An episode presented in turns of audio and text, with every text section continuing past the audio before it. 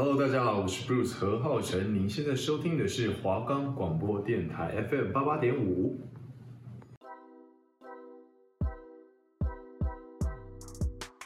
今年就要上大学了，大学应该很好玩，而且漂亮的学姐很多吧？我能吐露吗？能欧盘吗？可以的，应该不会变成边缘人吧？大学生活到底会是怎么样啊？停停停！你嫌听我说号码？号码？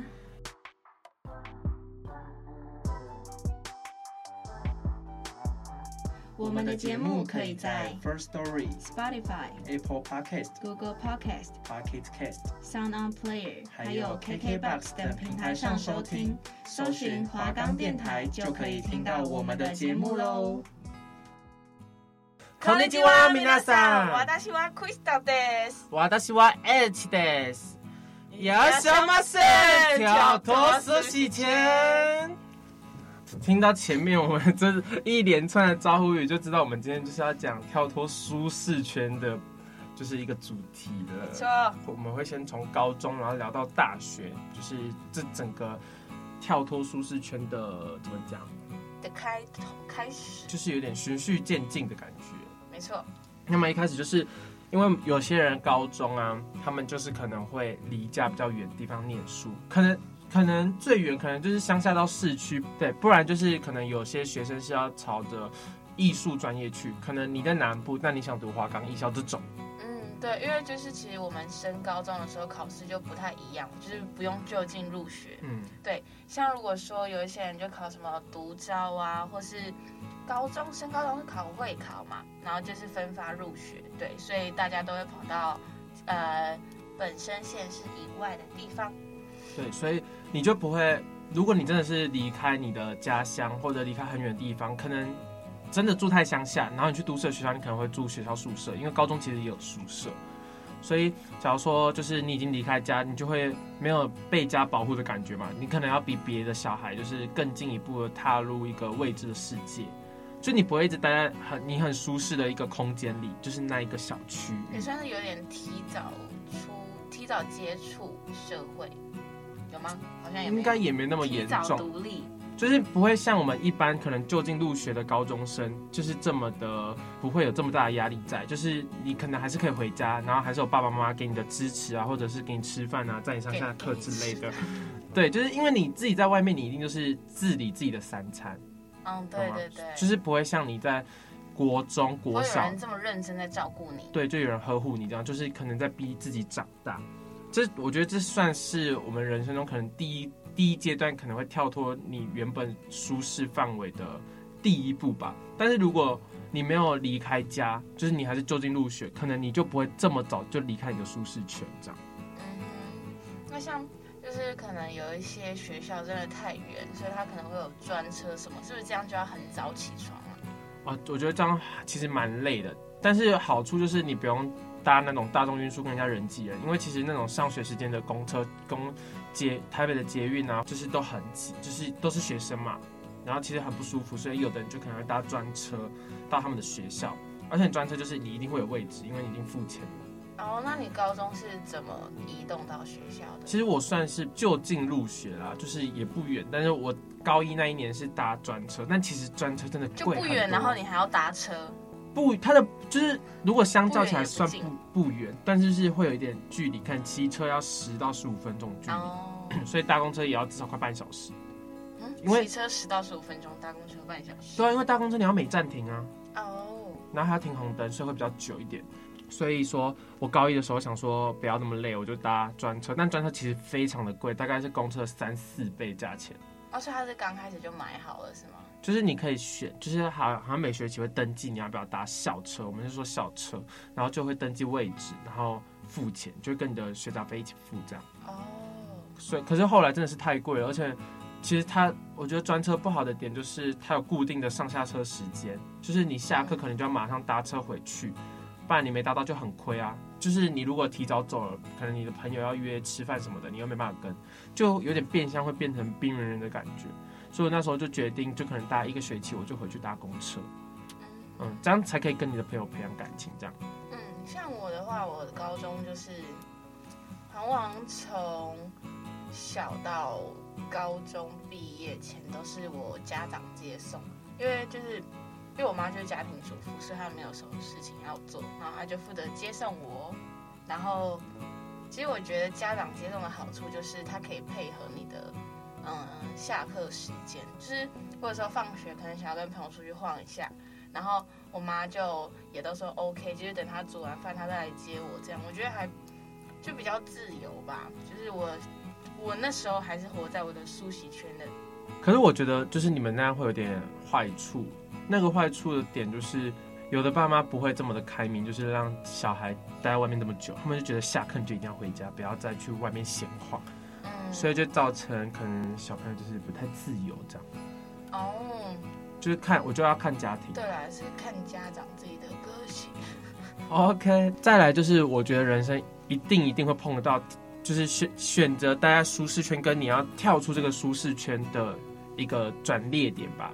就是你升大学的时候，因为其实大部分的人一定都会选，还不要说一定好，大部分的人都会向往着去外县市念书，然后你就会有一个深陷就是困扰吧。因为有的人就是不喜欢挑，就是算吃苦耐劳，他就是想要就是快快乐乐，然后很平凡的活在当下。就比较草莓吧，不不喜欢接受挑战。对，就是他就想要安安稳稳的过，可能大家家被爸妈养，然后就直接去自己县市的学校念书，因为骑车去其实也不远，就其实县市都这么大而已。然后他们就想说，大家自己的县市，而且大家自己的县市，你永远竞争的都是那些人，你不会看到更厉害的人。哦，对对对，因为那个县市就可能强的也就那几些，然后他如果真的留在那的话，你看到的还是那一些一模一样的强者，就是你不会去认识到其他地区更厉害的人。对，所以你就会一直在原地停留，你不会更进步，你就会觉得会狭隘。对，你就会觉得哦，身边的人都这样，我就这样就好，我不用再更求进步这样。对，我先说我自己当时候的想法好了，其实我是一个很不喜欢待在舒适圈的人，因为我。觉得人生你就这么短的，如果你还要这样安稳的过日子，真的我觉得没什么意义。就是你从小就这样了，你长大还要这样，那你干嘛一直？你就活着的意义到底是什么？就是我觉得每个人都要想想看，你活着想要做什么，跟你自己存在的价值是什么。我那时候就很坚持，一定要离开，因为我是台南人，我一定要离开南部，我要去看看，就是其他县市的人已经走到哪里了。就是，所以他现在走到哪里？这不是重点，好不好？然后其实我家里是很反对我往外县市跑的，他们就觉得你可以待在自己县市，待在自己县市，你也轻松，我们也轻松，这样嘛。对。因为其实你到外县市开销一定会更大。Right. 可是我那时候就是义无反顾的，我先把学校填好，然后我也没跟他们说，然后等到放榜那天就说，哎，我要去台北念书喽。然后他们就是有点不爽，但是也没办法，我就就是我已经填了，也没有东西都定下来，对，都没办法后悔，然后我就来。其实。其实老实说，我觉得我蛮不后悔的。我觉得 蛮不后悔，就是我觉得来挑战自己算是值得的。后面我再跟大家分享这些心路历程。那你呢？你当初是怎么就是看待舒适圈跟你要不要跳脱这件事情？其实我觉得我刚上大学的时候，前一阵子还是有活在自己的舒适圈，就是嗯，可能是因为我真的是从小到大都被养成，就是我。家长接送的那个习惯，所以就变成说，我没办法自己走路来学校，你知道吗？就是？还是就是因为我自己懒，我不知道到底是什么问题，但是我就觉得说，我那时候好像还没有真的要面对我是一个大学生这件事实。反正我那时候选大学的时候，其实因为我家人算是真的蛮开明的。就这样算开明嘛？但是他们会尊重我们小孩子自己的想法，嗯，就是他会觉得说，这是你的人生，你要自己规划好。那你如果如果你规划好，然后他们又有能力的话，他们就会来支持我。那我就觉得，我就想要往北部走嘛，因为毕竟传播学院其实好像也只有北部比较有资源，嗯，所以我就往北部考。然后后来就是，其实也就。一路顺顺的到现在，虽然没有每次都欧趴，但是就是，对啊，就是没有那么舒适了。相较起来，没有那么的 安，可以安稳的过日子了。对对，就是好像有跳，但是又没有很跳，没有大跳。对，我觉得可能是因为我们现在又面临下一个，就是准备要跳去社会。对对对，所以我们就会觉得说，好像现在我们也没有也不是，也不是要怎么讲啊？就是因为我们已经离刚开始升大学有一段距离了，所以那个舒适圈对我们来说已经是跨过的坎了，所以我们现在已经活在大学的舒适圈了。啊，对对对对对对对对，就是我们舒适圈会变，对，就你要在，其实舒适圈有一层一层一层的包着，我觉得你每一个阶段都一定会跳出一层，对，除非你就是想要安稳的在最里面，嗯，那像我那时候我刚刚说的嘛，我我那时候升大学的心境就是我想要挑战自己，我不想要安稳的过日子，那你那时候的心境是怎么想的？你你是，对，啊，我的比较平淡的，我就是觉得，嗯，我想要去台北读书。真的，但你没有想说就是，可是你本来就生在北部哎，好像。可是苗栗，你说要这是北部还是中部？其实我也不确定哎，因为有时候天气预报都说苗栗是中部。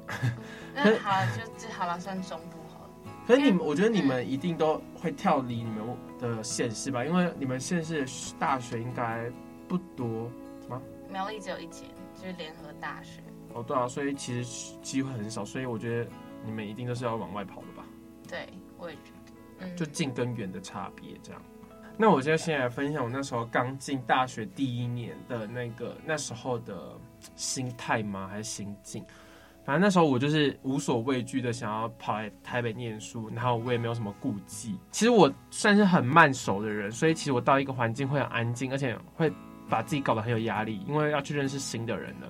我觉得这算是跳脱舒适圈必须遇到的问题，就是你要重新融入一个新的生活，对，生活圈或朋友圈，嗯，对。然后那时候因为其实来北部读书，说说实在的，就是北部的学生一定会比较多，比例就是比较多，二十四个比例，对，或二十五个也蛮多的。然后呢，南部人就很少嘛。然后我那时候就是想要去找南部人一起取暖这样子，但是其实好像也没几个，所以身边那时候找我聊天都是北部人。然后我那时候其实蛮有压力的，因为跟他们的频率其实对不到，因为其实，在南北生活其实差异很大，真的很大，不管是吃的方面或交通方面，就是根本是完全不一样的世界。没有说要战南北什么的，就是一定会有差异，而且连价值观，就是金钱方面都会有差，因为物价一定不一样。所以那时候跟大学的同学一定会有一些隔阂或者是不合吧。就是一定会有一些争执在，因为我们的价值观就是不同，三观完全都不一样。但是我觉得有一点好处就是，你的价值观会开始随着别人而改变，就是你不会一直处于你现在好，假如说我台南人嘛，你不会一直处于在台南的价值观，你就会觉得东西永远就是这么的便宜。所以你到外县市你会发现，其实别别的地方的物价是跟台南完全是不一样的。然后这个好处就是你不会一直深陷在某一。某一个地区的一些迷思在吧，就是你会更看到别的县市会有不一样的东西，对对对，你就可以更学到更多啦，而且你的心态也会成长更多。像我现在回台南，都会觉得台南东西真是有个有个便宜的，就是，可是台南人一定不会这么认为啊，因为他们就是活在那里，没有改变过，所以我觉得价值观是一定会变的，但我觉得没有不好，就是我算是一。有算是一种成长吧，就是那些压力会逼你成长，而且为什么说是压力？是因为你从南部上来，那个物价的转变有点一下子转太快了，你没办法习惯台北的任何一样的物价，所以那时候你就会想办法，可能去打工之类的来平衡这些收支。所以大一的那一段时间其实过得有一点辛苦，但是我觉得是值得的，因为它有让你有成长到。对，而且我觉得就是还有一点是。因为，呃，我们都是从外县市来的，所以可能刚开始家长给生活费，或是说听到我们的开销的时候，会觉得说我们怎么那么爱花钱？可是其实不是，就是台北的物价是真的比其他县市都高很多。嗯，就可能我觉得台北跟南部可能差比较多，但是台北跟苗栗就是还是至少有差个五块之类的，就是就是你看五块嘛，啊，你每天吃三餐，然后你用一个月，大概是一个。好，现在出估就五百，算不出来。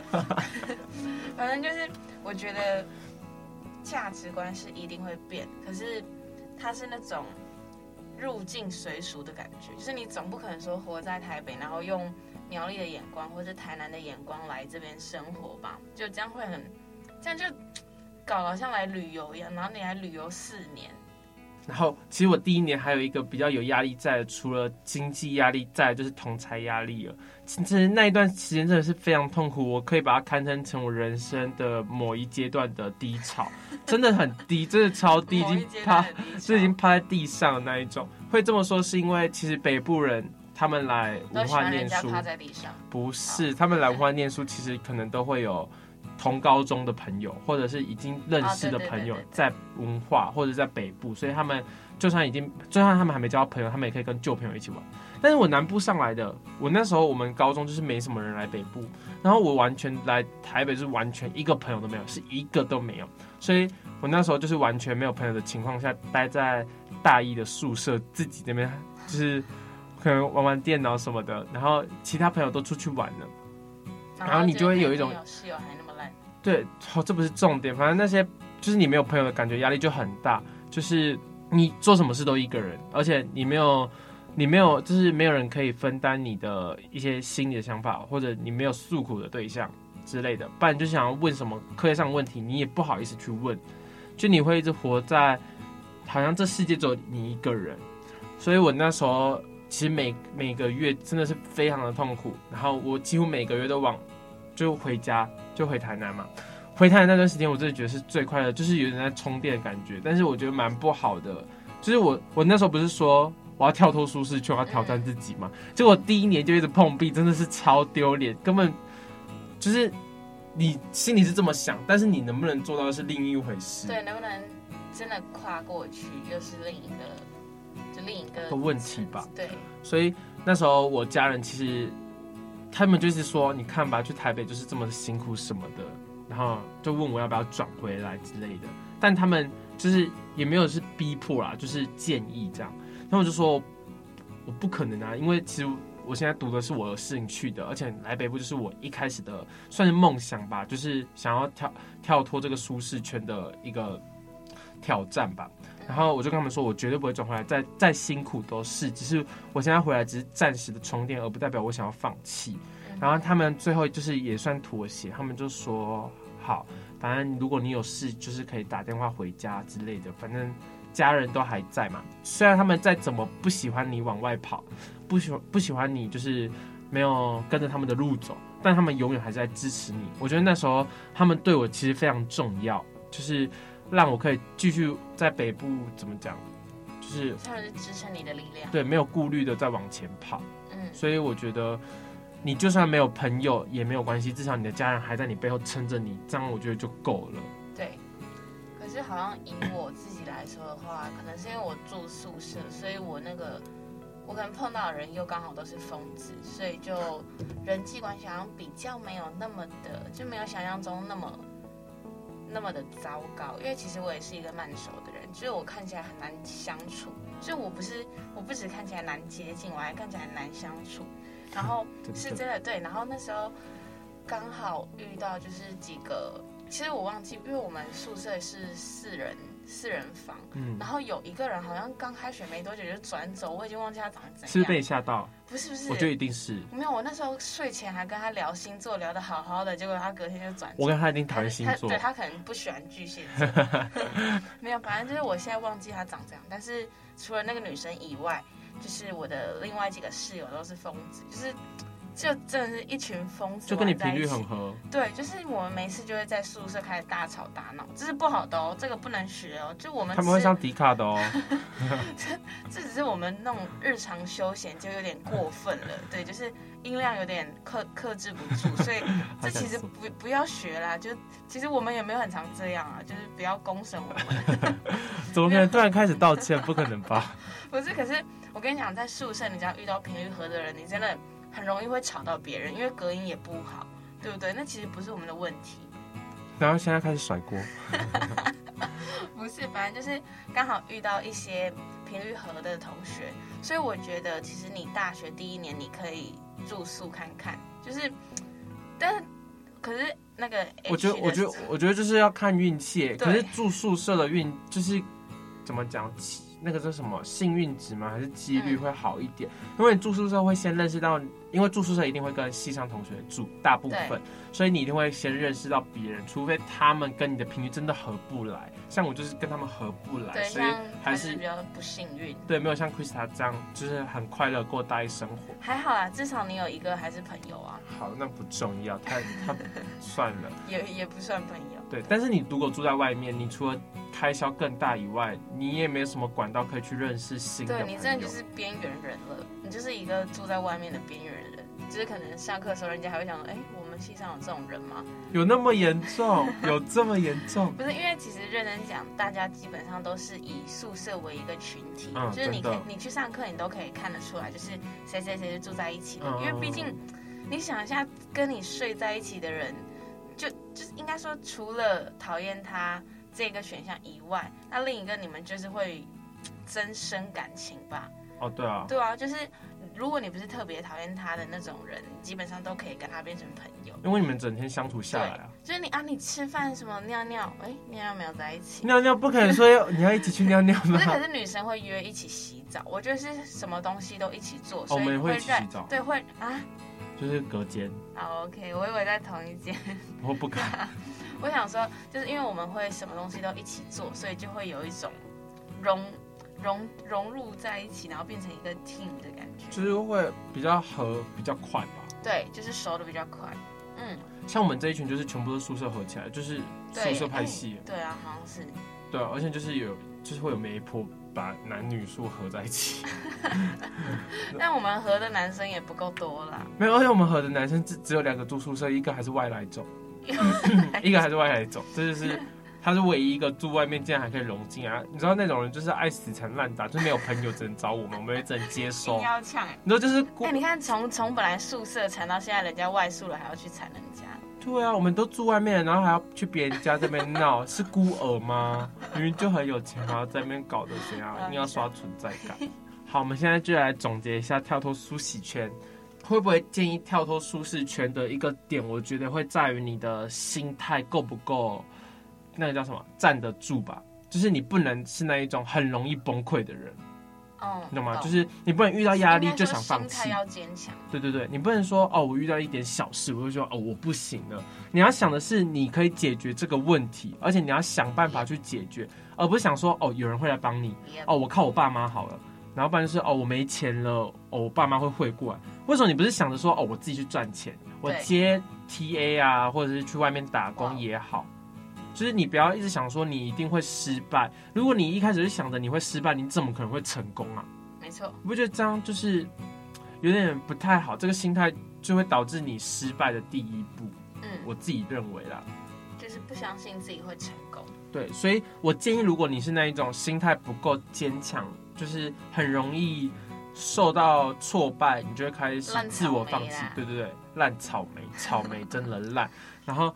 如果你你是这种人的话，我建议你可能就是留在自己的家乡念书就好，你就被你爸爸妈妈呵护，就是当温室草。对，除非你哪一天就是可能开窍了，想要挑战自我，你就可以再跳出来。其实也不晚，因为你还还有跳入职场的那一个舒适圈.你可以去尝试。但如果你真的不行，那我只能祝福你了。就是可能祝福你到老都是待在家里。对，你爸，你可能我们不要说难听话，反正希望你爸妈可以照顾你一辈子。好，撇除这个问题，我是蛮建议大家要勇敢的跳脱你现在的舒适圈。其实舒适圈又有分很多种，不然就像是小小的部分，就可能你在一个报告的群组里面，你是擅长做 PPT 的，但是你这次想要挑战自己而上变成上台去讲报告的那一个人。哇哦！我觉得这样也算是跳脱你原本喜欢跟你擅长的工作。反正就是做你不擅长的事，对，说尝试去做你不擅长的事。对，你可以从小的地方，然后慢慢变大的地方。所以回到你选大学那时候，我就非常建议大家可以跳脱舒适圈，跟跳脱你现在的原本的家庭，不是家庭啊，家乡，然后去外县市，就是挑战一下自己。而且你可以去看看外面。看看外面跟你原本生活的地方的时候不一样，这样其实你会有所成长，而不会你变成一个井底之蛙，永远只看到你原本家乡有的事物。那你你的看法呢？嗯，其实我觉得就是对我来讲，离开家乡的话是优点大于缺点，因为它毕竟是一个新的环境，你会认识到很多，就算是开眼界吧。我觉得这样是一件很好的事情。就是，嗯，我自己觉得，就是你在台湾跳脱舒适圈，就是怎么样，你都还是有一个家人可以靠。就是你再怎么样，你都知道有那个底在，所以他跳出去那个舒适圈，还是有一点，应该说你不是真的往，不是整个。飞蛾扑火之类，就是后面还是有人帮你撑着。就是相较于那些直接出国读书的人，我们还是有依靠在。所以我觉得，如果你真的是有那个想法的话，你就真的出去外县市读会比较好。就是你一定会接触到不同不同东西，还有你可能真的是有一些是你小时候没有看过的东西。嗯，或者是说，我觉得还有一点是，你可以接触到来自。四面八方的人，就是因为来台北读书的不会是只有台北人，虽然是台北居多，可是还会有一些什么台南、高雄，甚至什么金门、妈祖那种，那、啊、他们每个人的价值观都不一样，然后你就可以从每个不同的呃不同人里面的脑袋去挖掘一些你喜欢的东西，对，因为呃像我觉得。价值观差最多的可能是台北人吧，就是你跟他聊到小时候的事情的时候，你就会觉得说，嗯，台北真的跟我们，就是跟我们真的差有点远，就好像是，嗯，他们很习惯台北的物价，但是我们来就会变成是一个要面对新的新的问题这样子的感觉。可是我觉得讲再多，就是要面对的问题再多，它还是一个能跨得过去的坎，就是它是一个。反正它就是一个很好的挑战，我不知道怎么讲它的好，但是大家有机会真的要出去外县市看看。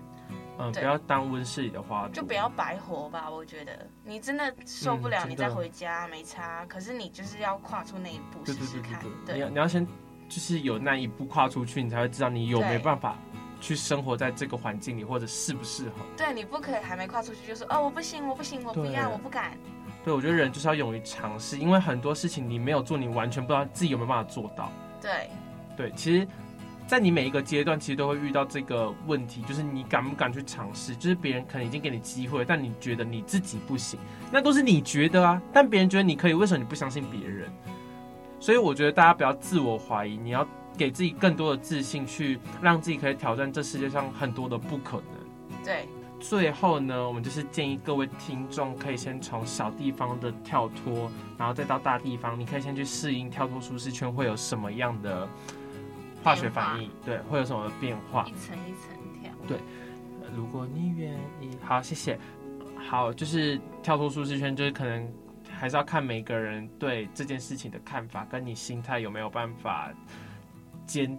那什么坚强的树立在那，就不要当草莓就好了啦。对啦，就是不要不要那么容易放弃，所以还是非常的建议大家能跳脱就跳脱，不要待对试试看，不要跳呃不要待在温室里当小花，因为你没有那么漂亮，所以大家干巴的呢。好，那如果就今天碰到有个问题，就是如果别人怀疑你，然后问你为什么要跳脱舒适圈的话，你就可以跟他说：“失之类的呢，真爱的哟。”那我们下集再见，阿里嘎多，ございました，拜拜拜。